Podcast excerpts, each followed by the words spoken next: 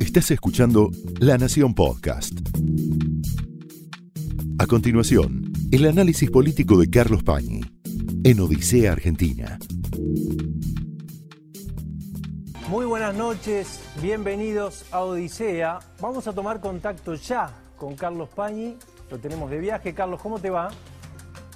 ¿Cómo estás, Pancho? Buenas noches.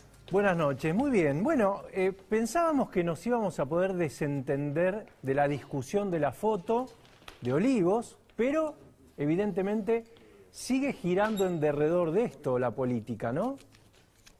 Bueno, extrañamente es el presidente el que no nos deja abandonar el tema y pasar a otra cosa, porque va enredándose él mismo en distintas discusiones y ahora en una discusión insólita, que es una discusión penal, justamente la especialidad que él enseña en la Facultad de Derecho, acerca de si es punible o no lo que sucedió en Olivos. Es un tema muy interesante porque tiene no solamente una dimensión jurídica, sino además política muy importante. Es decir, de nuevo tenemos al presidente diciendo en algo que le compete a él, que le atañe a él, donde el responsable es él, qué es delito y qué no es delito. Hmm. Lo cual es una indicación sutil o no tan sutil al juez o a los jueces y al fiscal que debe investigar, que ya se ve condicionado por la palabra del presidente que dice acá, no se cometió un delito. Y se suma Cafiero, ¿no? Claro, también Cafiero. Ahora, lo importante es que lo dice Alberto Fernández, que nos vive recordando todos los años en que ha dado cátedra de Derecho Penal en la Facultad de Derecho. Y él sostiene que como no se propagó el virus, lo único que se hizo es violar la cuarentena, pero no se propagó el virus, no habría, no habría delito. Es el argumento. No, sí, ese es el argumento, claro hasta alguien que, como yo, no es especialista en derecho penal, se da cuenta de que es un argumento muy endeble. ¿Por qué? Porque mira lo que dice el decreto, el primer decreto de la cuarentena. Te voy a leer un texto de un decreto que el mismo Fernández firmó el 12 de marzo del 2020. Es el decreto madre, digamos. Todos los demás siguen la línea de este decreto, que dice lo siguiente. En caso de verificarse el incumplimiento del aislamiento indicado y demás obligaciones establecidas en el presente artículo, los funcionarios o las funcionarias, personal de salud, personal a cargo de establecimientos educativos y autoridades en general que tomen conocimiento de tal circunstancia. La circunstancia es que se incumplió con el aislamiento. Deberán radicar una denuncia penal para investigar la posible comisión de los delitos previstos en los artículos 205, 239 y concordantes del Código Penal. Claro, ahí está. ¿Qué está diciendo entonces? Que para que haya una causa penal alcanza el incumplimiento del aislamiento indicado, no que haya expandido el virus. Basta con que no te hayas aislado como prescribe el, mismo decreto que firma Fernández. Que es lo contrario de lo que dice el presidente. claro. ¿Cómo? Es lo contrario de lo que acaba de decir el presidente, digamos. Claro, fíjate lo que dice él, él cita el artículo, este, este decreto dice, las autoridades tienen que iniciar una causa penal para que se establezca si se cumple o se está, si entra el incumplimiento en lo que prevé el artículo 205 del Código Penal. ¿Qué dice el artículo 205? Será reprimido con prisión de seis meses a dos años el que violare las medidas adoptadas por las autoridades competentes para impedir la introducción o propagación de una pandemia. Es decir, no el que propaga una pandemia. Va a ser penalizado el que haga cosas que van en contra de las medidas pensadas para que no se propague la pandemia. aparecen otros abogados ligados al, al oficialismo diciendo, bueno, una violación de este tipo es una posición súper garantista, no merecería una sanción del Código Penal, es una mera contravención, merecería solo una multa. Si eso es así, el decreto de Fernández sería inconstitucional. Es el argumento de uno de los abogados, ¿no? De los que estaban en la foto. Bueno, sería inconstitucional el decreto, si, si eso es verdad. Ahora, lo importante es que son dos cosas. Primero, que está interpretando muy a favor de él, es casi ponerse al margen de la ley y de una ley que nos quería y nos quiere hacer cumplir a todos. Porque ahora cualquiera que viole, es casi una incitación a violar la cuarentena que no va a pasar nada. ¿Quién te va a correr ahora con el Código Penal si, si, no, si, no, si no contagiaste? Solo no te aislaste. Primera pregunta. Segunda, para mí el más grave políticamente, es que le estáis dando una indicación al fiscal. El fiscal, que es el fiscal Ramiro González, es un fiscal que es un producto casi perfecto de Comodoro Pi en el peor sentido de la palabra. Está hecho bajo el molde de María Servini de Cubría, fiscales expertos en investigar y investigar según sopla el viento. Se le conocen pocas investigaciones importantes que hayan dado buen resultado cuando está el poder en el medio al, al fiscal González. Les recomiendo que lean una nota de Hernán Capiero con un perfil de él en La Nación. Bueno, a él le toca investigar y ya Fernández le dijo, mirá González, acá no hay delito. Me cuesta muchísimo pensar que González, que es un subordinado total a Servini, que hoy es la jueza del poder, tanto que la han premiado poniendo a su hijo como, escuchá Pancho, como secretario de la Comisión de Disciplina. El, que, el secretario de la comisión que debe disciplinar a los jueces en el Consejo de la Magistratura es hijo de una jueza. Es decir, es parte de la familia a la que debería hipotéticamente disciplinar si hay una denuncia. Bueno, me cuesta muchísimo pensar que el fiscal González, después de esta instrucción prácticamente que le da el presidente, esté dispuesto a ir muy, muy, muy a fondo con la investigación de lo que pasó en Olivos durante el cumpleaños de la primera dama del año pasado. Cuesta pensar por qué se enreda el presidente en esto. ¿Será tal vez que quiere que estemos todos enredados en esta discusión porque hay otras discusiones menos interesantes o menos agresivas para el gobierno. Por lo pronto hace que no termine la discusión, ¿no? Bueno, hoy hay una nota de, de, en Clarín de Paladini muy interesante, es una encuesta que él publica de una consultora cordobesa, CB, es una consultora que se llama Consultora de Opinión Pública, donde dice que el gobierno cayó cuatro puntos 4.9% en las encuestas, si se mide antes o después, estamos hablando no del gobierno, de la candidatura de Tolosa Paz. Una caída de 4.9 antes y después de este escándalo. ¿Es por el escándalo o se debe a otras razones? Ya ahí se nos pierde la ciencia. Pero la medición anterior al, escándalo y, la posterior da que el gobierno perdió 4.9 puntos porcentuales de votos en, la provincia de Buenos Aires. Es una barbaridad, ¿no? Eh, en ese, encima en ese distrito. Pasó de 33,7 a 28,8, Pancho. Claro. Santilli subió un punto y medio. Pasó de 18,2 a 19,7 no es que es por esto, pero da la casualidad que justo cuando esto está sucediendo, uno se tienta a pensar que fue por el escándalo de Olivos.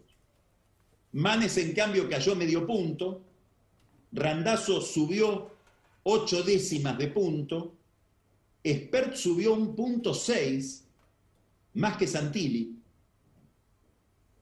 y Del Caño subió cuatro décimas de punto según esta encuesta que publica hoy nuestro colega Paladini del diario Clarín. El problema del gobierno es que está atrapado en esta cuestión y que además lo que vemos muy, muy enfáticamente en los actos, Pancho, es que no pueden hacer campaña. ¿Por qué? Porque la opinión de Cristina Kirchner, la opinión de Axel Kicillof, la opinión de, de, las figuras más poderosas de este oficialismo, están sintetizadas en lo que dice Cristina. Y es, este partido no se jugó. Ah, claro. De, la semana pasada, la expresión de la semana pasada, La Plata. Carlos Menem, cuando jugaba al golf y mandaba la pelotita al bosque, a un árbol, decía, esa no vale y hablaba de hándicap presidencial. Cristina dice esto, no me lo pueden computar, este mandato de Alberto, porque llegó la pandemia, no pudimos hacer nada. Y hace una campaña referida a su pasado y a su gobierno, contando sus hazañas en otro gobierno. Se lo saltea completamente, eso es increíble, ¿no? Se lo saltea completamente. Bueno, tanto lo saltea que Alberto en sus el, presidente en sus discursos casi que están dirigidos a sus colegas, a sus compañeros de partido, porque les recuerda las cosas que él hizo. A los que dicen que este partido no se jugó. De hecho, el otro día, después de ella dijo, hicimos goles, después de esos penales, raro, ¿no? En un reglamento. Y un partido que no se jugó. Claro. Hicimos, hicimos goles. que no se jugaron. Así es. ¿Eh? Raro. claro, es que hay una discusión detrás de esa polémica, Pancho, lo que hay es una discusión interna, a la que nos hemos referido muchas veces, sobre la calidad del gobierno. Si lo que está diciendo Cristina en realidad es, este partido se está jugando tan mal que es mejor no computarlo, no me lo tomen en cuenta. Y echémosle culpa a la pandemia y echémosle la culpa a Macri. Y acá aparece algo muy interesante. Yo no, no, no quiero hacer afirmaciones porque sabemos muy poco todavía. Pero a mí me llama la atención la reaparición de Macri. Macri reaparece dando entrevistas, dio una entrevista ayer con Luis Majul, la semana pasada dio otra con Joaquín Morales Solá, reaparecen los actos, de golpe lo convocan. Hay una encuesta que hicieron dirigentes de Juntos por el Cambio, más bien ligados al peronismo, pero de Juntos por el Cambio, en la primera sección electoral, es una encuesta de solo 700 casos, pero solo en la, en la primera sección electoral, que es donde militan estos dirigentes, donde aparentemente Macri habría recuperado 10 puntos de imagen entre diciembre del año pasado y hoy. De imagen de imagen positiva. Si habla de una especie de recuperación de Macri. Y acá, ¿qué es lo interesante? Lo interesante es la dinámica de las polarizaciones, Pancho. Y no sabemos si el gobierno no está incurriendo en esa, en esa dinámica en la que incurrió ya el gobierno de Macri. ¿Qué dice Máximo Kirchner habitualmente? Dice, el error del gobierno de Macri fue no darse cuenta de que Cristina, su madre, no había desaparecido de la escena pública. Tenía entre 20 y 30% siempre de votos. La estrategia de polarizar y convertirla en el demonio permanente, en la culpable de todo lo que pasa, la levantó o la mantuvo no solo la mantuvo, las polarizaciones tienen esta peculiaridad. se convierte en algo automático. Digamos, si vos sos mi contrafigura y yo soy tu contrafigura, todo lo bueno que me pase a mí te daña a vos aunque no hagas nada. ¿Se entiende? Es independiente de tu acción. Pero cuidado, todo lo, que, lo malo que me pase a mí te beneficia a vos también sin que hagas nada. Quietito. Si a mí me va mal, a vos por automatismo te va bien. Es como un sub impersonal. ¿Estará pasando esto? ¿El gobierno lo estará resucitando a Macri? que era la figura prohibida de la campaña de Juntos por el Cambio, y hasta su primo dice, yo, dijo, yo soy más Jorge que Macri. Sí, en el spot, ¿no? Jorge Macri. Sí. ¿Lo veremos a Jorge Macri decir ahora soy más Macri que Jorge? Es un gran signo de interrogante sobre toda la escena de Cambiemos, porque sabemos que ahí hay un duelo. Hay un duelo entre Larreta y Macri, hay un duelo entre el radicalismo y el PRO, hay una discusión no saldada sobre el pasado, sobre por qué la derrota, sobre por qué los errores económicos. Bueno, todo eso se reaviva ahora con esta presencia de Macri que vuelve a escena. Y el otro Macri, Jorge, del cual hay que observar algo también, Pancho, llegó finalmente Diego Santilli a Vicente López, hmm. una foto que todo el mundo estaba capciosamente esperando, porque todos sabemos que entre Santilli y Jorge Macri hay una pelea de fondo por la candidatura a gobernador del 2023. Son competidores, claro. Claro, seguramente Santilli embanderado con la reta, Jorge Macri embanderado con su primo. Y no aparecía esa foto que apareció hoy. Pero si vos entras a la cuenta de Twitter de, de Jorge Macri, es muy interesante mirar sus movimientos, porque está haciendo una campaña de gobernador paralela, muy discreta. Pero va a San Martín, va a Ituzaingó, va a Chacabuco, recorre la provincia, se saca fotos con intendentes, visita los lugares, muestra lo que él ha hecho en Vicente López, hablando de la provincia, no de Vicente López. Está llevando adelante una campaña paralela de gobernador mientras Santilli hace la suya. Demasiado activo para ser un intendente que apoya, por lo menos, ¿no? Yo no niego que apoyo, lo que, que apoye, lo que digo es, ahí se está dando otro duelo, que es el duelo por la provincia, de un intendente que está alineado con su primo y que además es bonaerense frente a un foráneo, que es Santilli, alguien que viene desde la capital, como Kisilov, o como Jolie, o como Rukauf, o como Vidal.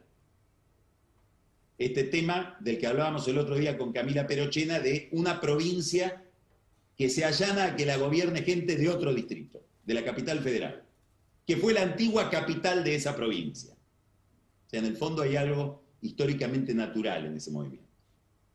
Bueno, ahí está esta dinámica de la polarización que antes afectó a Cristina, probablemente nos devolvió a Cristina y ahora hace reaparecer posiblemente a Macri, de tanto que lo nombran. Un oficialismo que, como decíamos, Pancho tiene el problema de una narrativa, una imagen muy controvertida, que es la de lo que ofrecen. Ofrecen bienestar social. Ofrecen la felicidad de los más pobres. Y ese relato está perforado. La vida que queremos, ¿no? Es el eslogan. Claro, la vida que queremos con un aumento en el precio de los alimentos que supera el promedio de la inflación. Y ahí aparece una discusión, a mí me parece probablemente la discusión más importante que hay en la Argentina en este tiempo. Es una discusión que curiosamente la oposición no se prende, no entra en esa discusión. Es una discusión entre actores del propio oficialismo que tiene que ver con ¿Qué hacemos con la pobreza?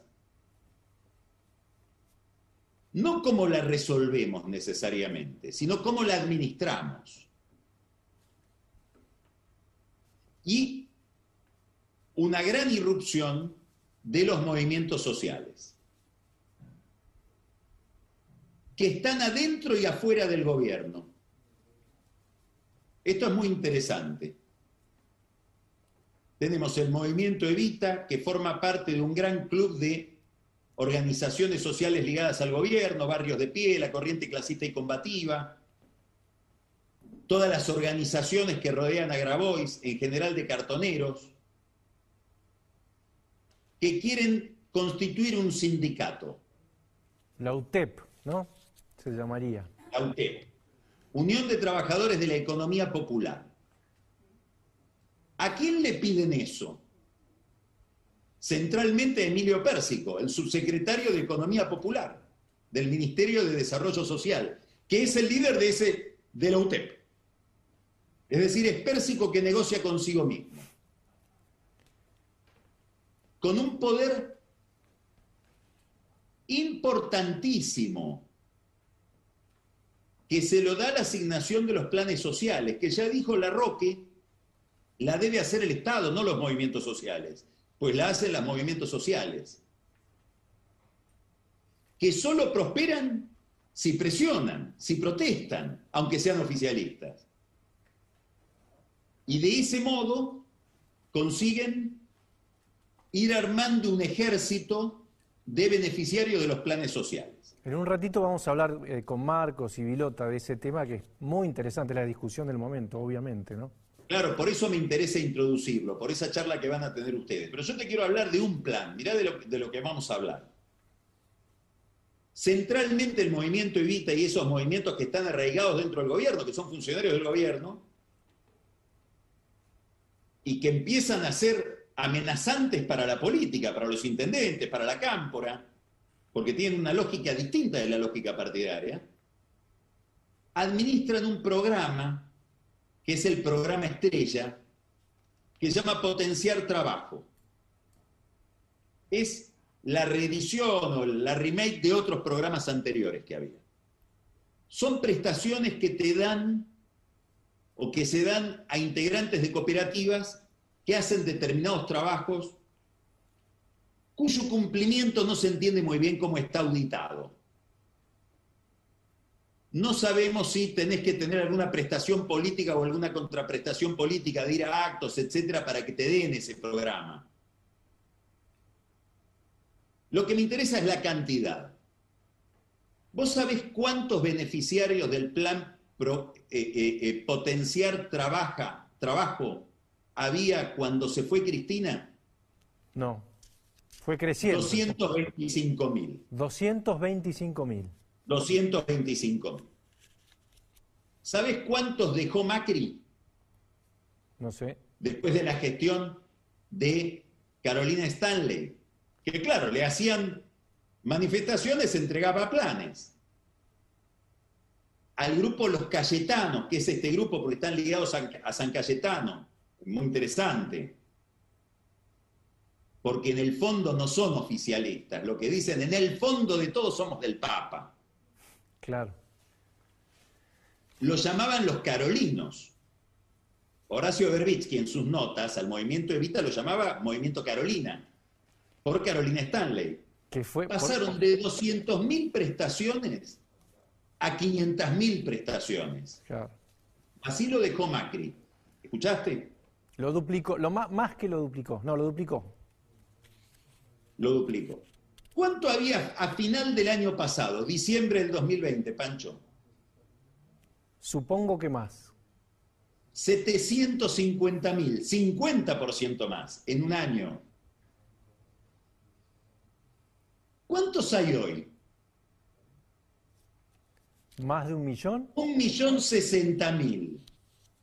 Esto es, información que está en la web del, gobierno, ¿eh? son datos del gobierno.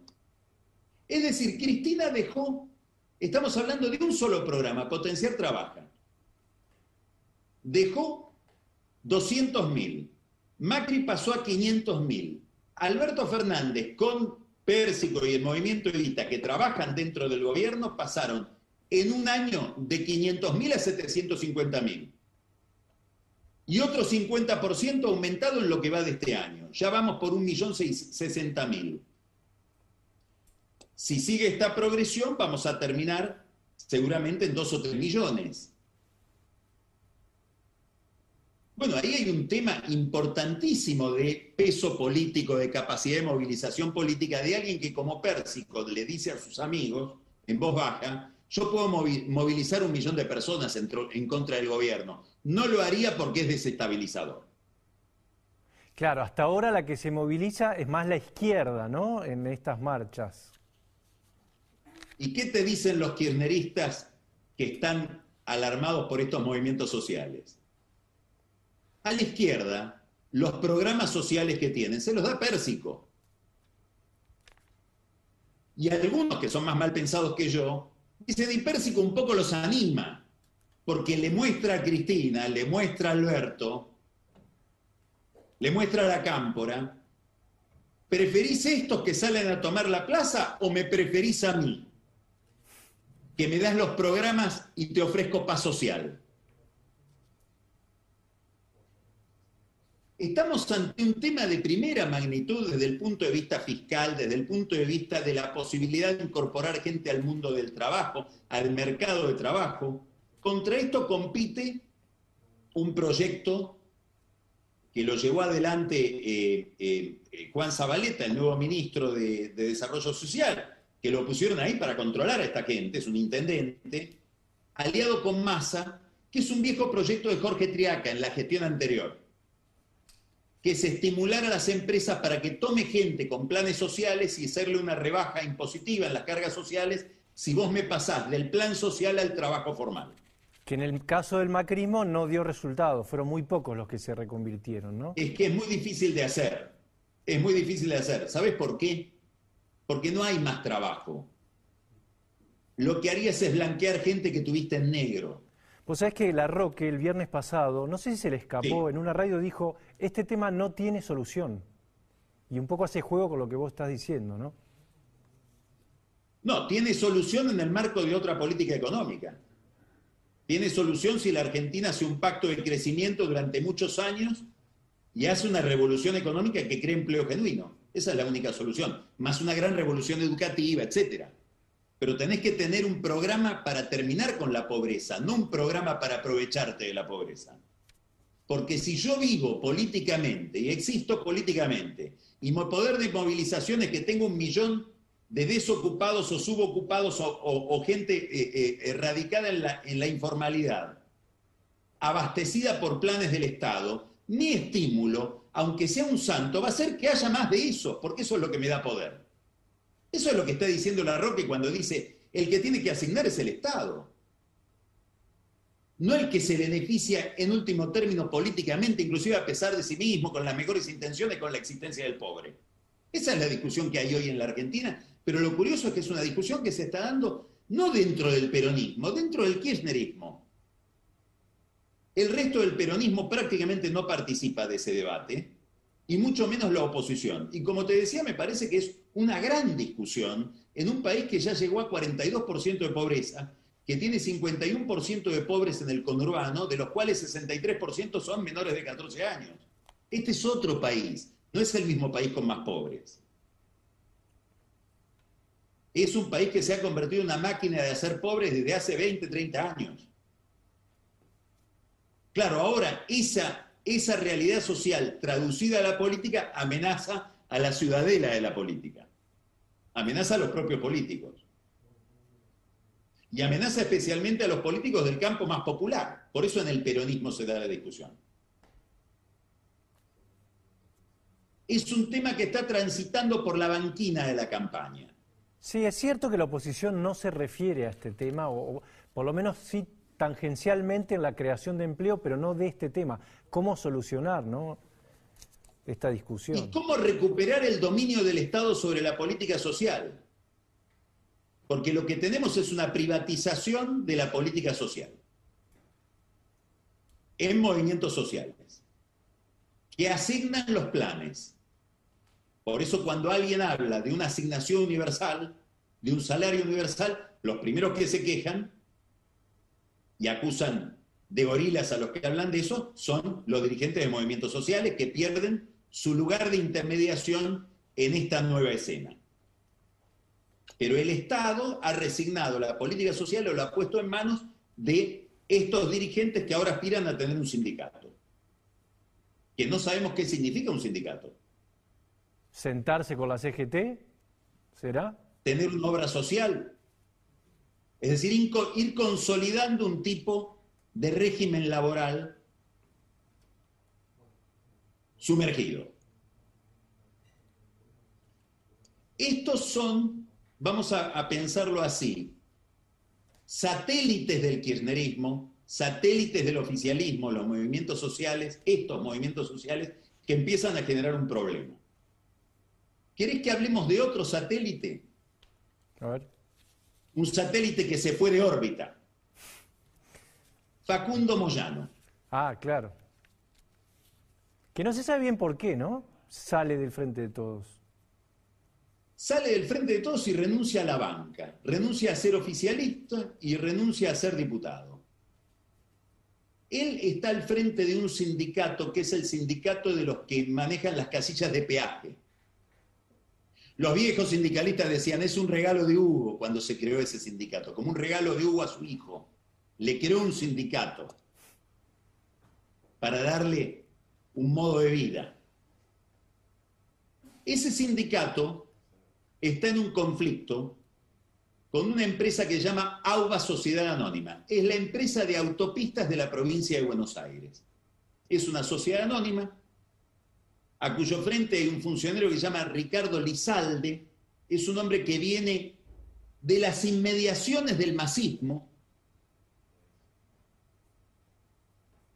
y que reporta a Kisilov.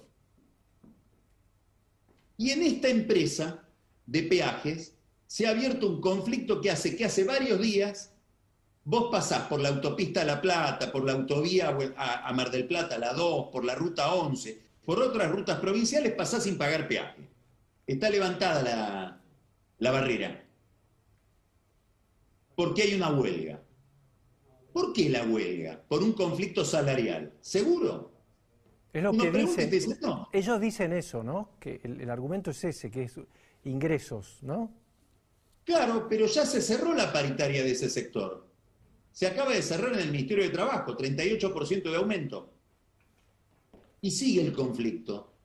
Entonces empezás a preguntar y te dan explicaciones imposibles de verificar, Pancho, hay que aclarar esto. Por la naturaleza del fenómeno es imposible de verificar. Dice, el señor Lizalde parece que es un hombre de carácter, viene de Saladillo, antiguamente ligado a toda una corriente del radicalismo que terminó con Massa, que era la que conducía Helio Ceseberri en Olavarría. ¿Te acordás? Sí, sí, el ex intendente. Empezó a, a modificar determinadas contrataciones. Por ejemplo, empresas que se dedicaban a cortar el pasto al lado de la autopista, él el corte de pasto se lo entregó a municipalidades. De golpe, lío con el gremio de Facundo Moyano. Mm. Como si esas empresas tuvieran algún vínculo con Moyano. De golpe, Lizalde, el presidente de, de AUBA, AUBASA la llaman porque es sociedad anónima, recibe una presión para cambiar todo el parque automotor de, los vehículos que mantienen la... ¿Por qué lo vamos a cambiar si lo se lo cambiaron? Se cambió en el, en el 2019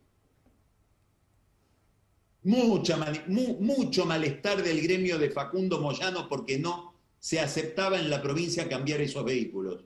Como si tuviera que ver algo Facundo Moyano en la provisión de esos vehículos. El 80, casi 100% en algunos casos de la recaudación de las autopistas de esta empresa que conduce Lizalde va al pago de sueldos. El 80. ¿Sabes cuánto? 80 al pago de sueldos. Entre. A ver, tenemos un pequeño inconveniente, a ver si podemos retomar la comunicación. Ahora en un ratito vamos a estar con Carlos. ahí recuperamos. Ahí está, ahí, lo recuperamos. A ver, Carlos, ¿me escuchás bien? ¿Sabes en cuánto arranca la pirámide salarial de, esta, de este sindicato, de esta empresa? Sí. ¿En cuánto? 110 mil pesos de bolsillo de bolsillo, neto. Digamos, un empleado de peajes, esta empresa tiene 1.600 empleados, gana cuatro veces lo que gana un maestro, tres veces lo que gana un policía. y el 3% de la masa salarial tiene que ir al sindicato para tareas de capacitación y actividades deportivas. ¿Será por este conflicto que Moyano se volvió opositor? Hablo de Facundo. Cuando Alberto Fernández le preguntó a Hugo Moyano, ¿qué pasa con Facundo? Que cosas del pibe, dijo. Pero es un modus operandi que me hace acordar a ciertos conflictos que aparecían en algunas municipalidades del conurbano cuando el intendente decía no contratar más con Covelia, la empresa de presbíteres. Y de golpe Moyano se ponía nervioso.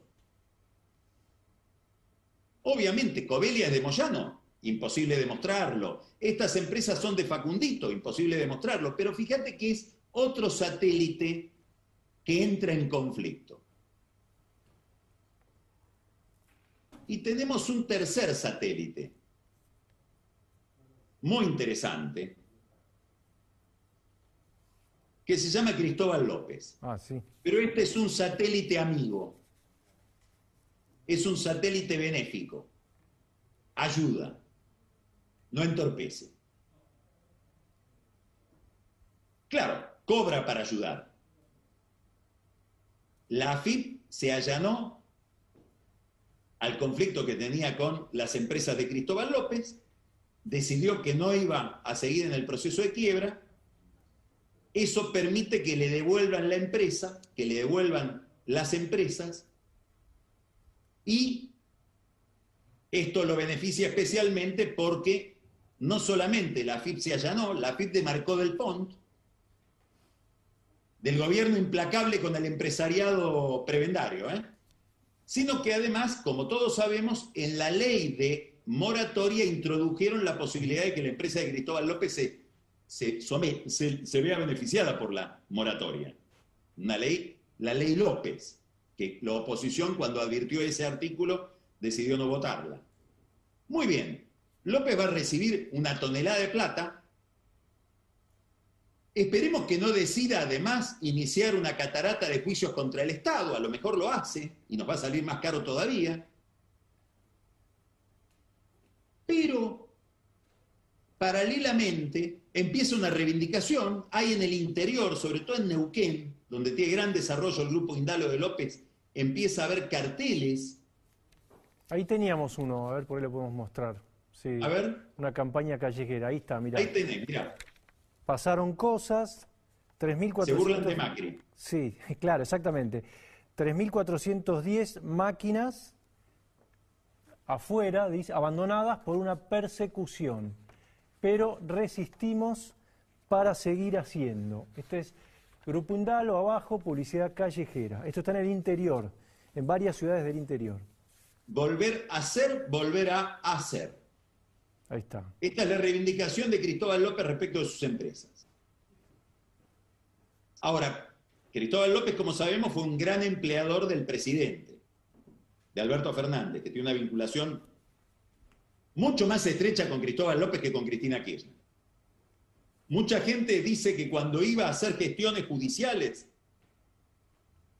al Palacio de Tribunales, a, verlo a Lorenzetti a la Corte, o, o a encontrarse con Ercolini, no era para pelear contra el lofer, el supuesto lofer contra Cristina, como dice ahora Alberto, sino que iba por cuestiones que tenían que ver con las empresas de Cristóbal López, lo cual no es ningún delito porque era un abogado de la matrícula defendiendo un cliente, cliente al que él le había dado con Kirchner, a través de un decreto de necesidad de urgencia, un negocio inconmensurable que fue la extensión del contrato de las máquinas tragamonedas en el hipódromo de Palermo, que vencía en el 2017 y en el año 2007, antes de que llegue Cristina, porque suponían que Cristina esto no lo iba a hacer, le extendieron la concesión hasta el 2037.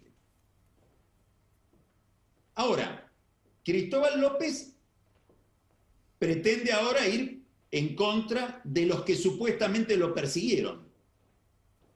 Ya sabemos la polémica con Rodríguez Simón, y con Macri, con Mauricio Macri, que aparentemente se publicó ahora en la revista Noticias, tiene un gran conflicto con Nicolás Caputo a raíz del el conflicto con Cristóbal López, porque Nicolás Caputo, mientras Macri gobernaba la ciudad, tenía una gran relación con Cristóbal López, que algunos dicen consistía también en financiamiento para las campañas de Macri.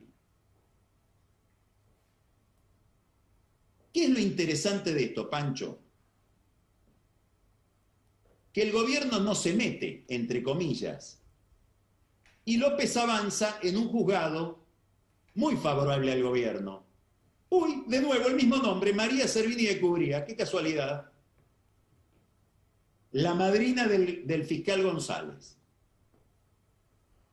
y empiezan las agresiones sobre determinados jueces independientes del gobierno, como por ejemplo Carlos Rosenkrantz,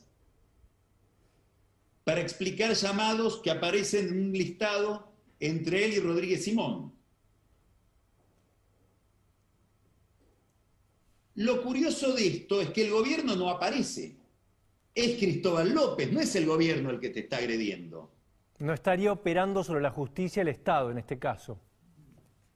Claro, salvo que el abogado de Cristóbal López es el abogado de Cristina, el doctor Carlos Veraldi. Algunos suponen que cobra de Cristóbal López por todos los servicios, que son muchísimos los que presta Veraldi. Y lleva adelante un discurso que cuando uno lo escucha no es el discurso de un abogado penalista, es el discurso de un diputado, de un político, de un líder político. En la época de Néstor Kirchner, acordate el conflicto con el campo, no mandaban la policía a reprimir, no aparecía alguien de gorra pegándole a un civil, no, aparecía Luis de Lía. Moyano, Moyano en Ceibas, cruzando el camión. A ver si tenemos un pequeño inconveniente, avíseme si lo, si lo podemos retomar.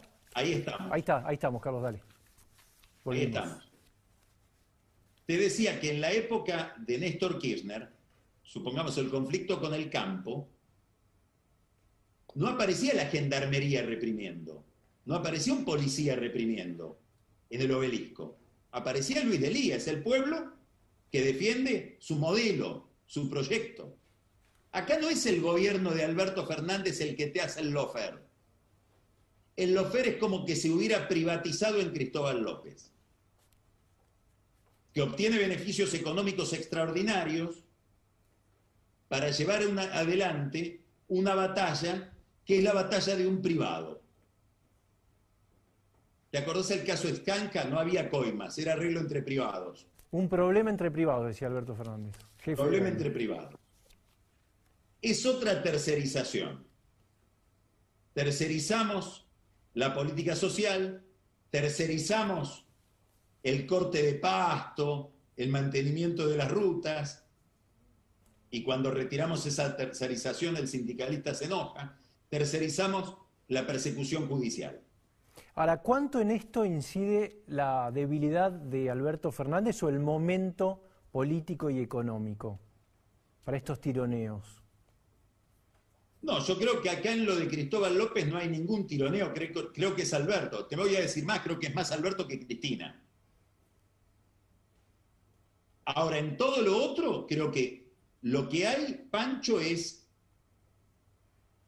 por lo menos dos factores. Primero, una gran debilidad de la autoridad presidencial que hace que facciones que ven la oportunidad de avanzar avancen. Y lo otro, muy importante, es que todos sabemos, y Pérsico lo sabe antes que nadie, que después de las elecciones vamos a un acuerdo con el fondo. Y que ese acuerdo con el fondo implica una discusión fiscal. Y frente a la discusión fiscal, ellos tienen que tomar posición. Hay una pelea por la caja del Estado. Y es una pelea donde te muestran las uñas, te muestran los dientes por si se te ocurre ponerle algún tipo de límite. Ese es el problema de Alberto. En el fondo es un problema de Cristina también. Hay otros casos de lofer que sí los hace el gobierno, Pancho. Hay uno escandaloso. Esto es distinto del de Cristóbal López que está tercerizado ahí. Este es el mismo gobierno. Ricardo Nissen, el titular de la Inspección General, escucha, ¿eh? de Justicia, había dispuesto que en las sociedades civiles, mutuales, etcétera, tenía que haber igualdad de género en los directorios. la Cámara Comercial dispuso que eso no era correcto. ¿Qué hizo Nissen? Dijo, no voy a cumplir con la sentencia y además le inicio juicio político a dos jueces, a dos de los miembros de la Cámara Comercial que se animaron a faltarme el respeto. Por un fallo, por un fallo, ¿no? Hay que aclarar eso. Una sentencia de la Cámara Comercial que no tenía apelación y que por lo tanto él la desobedece. Es el Estado desobedeciendo un fallo judicial. Y además, para que entiendan los jueces que pueden ser díscolos, se les inicia un juicio político en el Consejo de la Magistratura a pedido de Nissen. Eso sí es lo fer completo.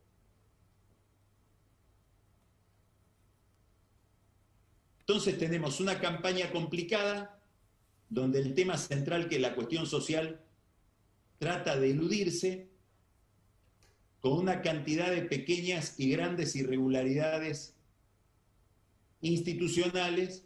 Y en el centro el regreso de Cristóbal López con todo el poder, con más plata que antes, convertido en el vengador del kirchnerismo en una especie de persecución judicial privatizada. Una campaña intensa. Una campaña intensa y habría que examinar bien esto, lo podemos hacer el lunes que viene, Pancho, ¿Qué grado de calado tiene en la gente todo esto? ¿Qué nivel de movilización, de interés, de interpelación tiene sobre el electorado? ¿O estamos en dos canales totalmente distintos? Muy buena pregunta. Carlos, eh, yo te invito a, estar muy atento hoy. Bueno, te dije que vamos a hablar de los movimientos sociales. Va a estar Gustavo Lázari, empresario pyme, político y economista, para hablar también de todo esto. Y atento al momento whisky, porque va a estar el trío Los Panchos. ¡Epa! ¡Pancho! ¿Te multiplicaste? Sí, no, no, no va a correr por mi cuenta, pero voy a formar parte. te van a sorprender. Te van a sorprender. Y de ya Camila con las campanas. ¿Eh? Canciones. Canciones. Bueno, estamos bajo, la, bajo el gobierno de un presidente cantor. Algo así. Whisky Concert, podríamos decir. No sabemos si es abogado. Sí, es abogado, pero no sabemos si es un gran abogado por las cosas que dice. Seguramente es un mal historiador. Después te invito a que le preguntes a Camila, porque él dice el último presidente al que le tocó administrar una pandemia fue Sarmiento y ahora me toca a mí.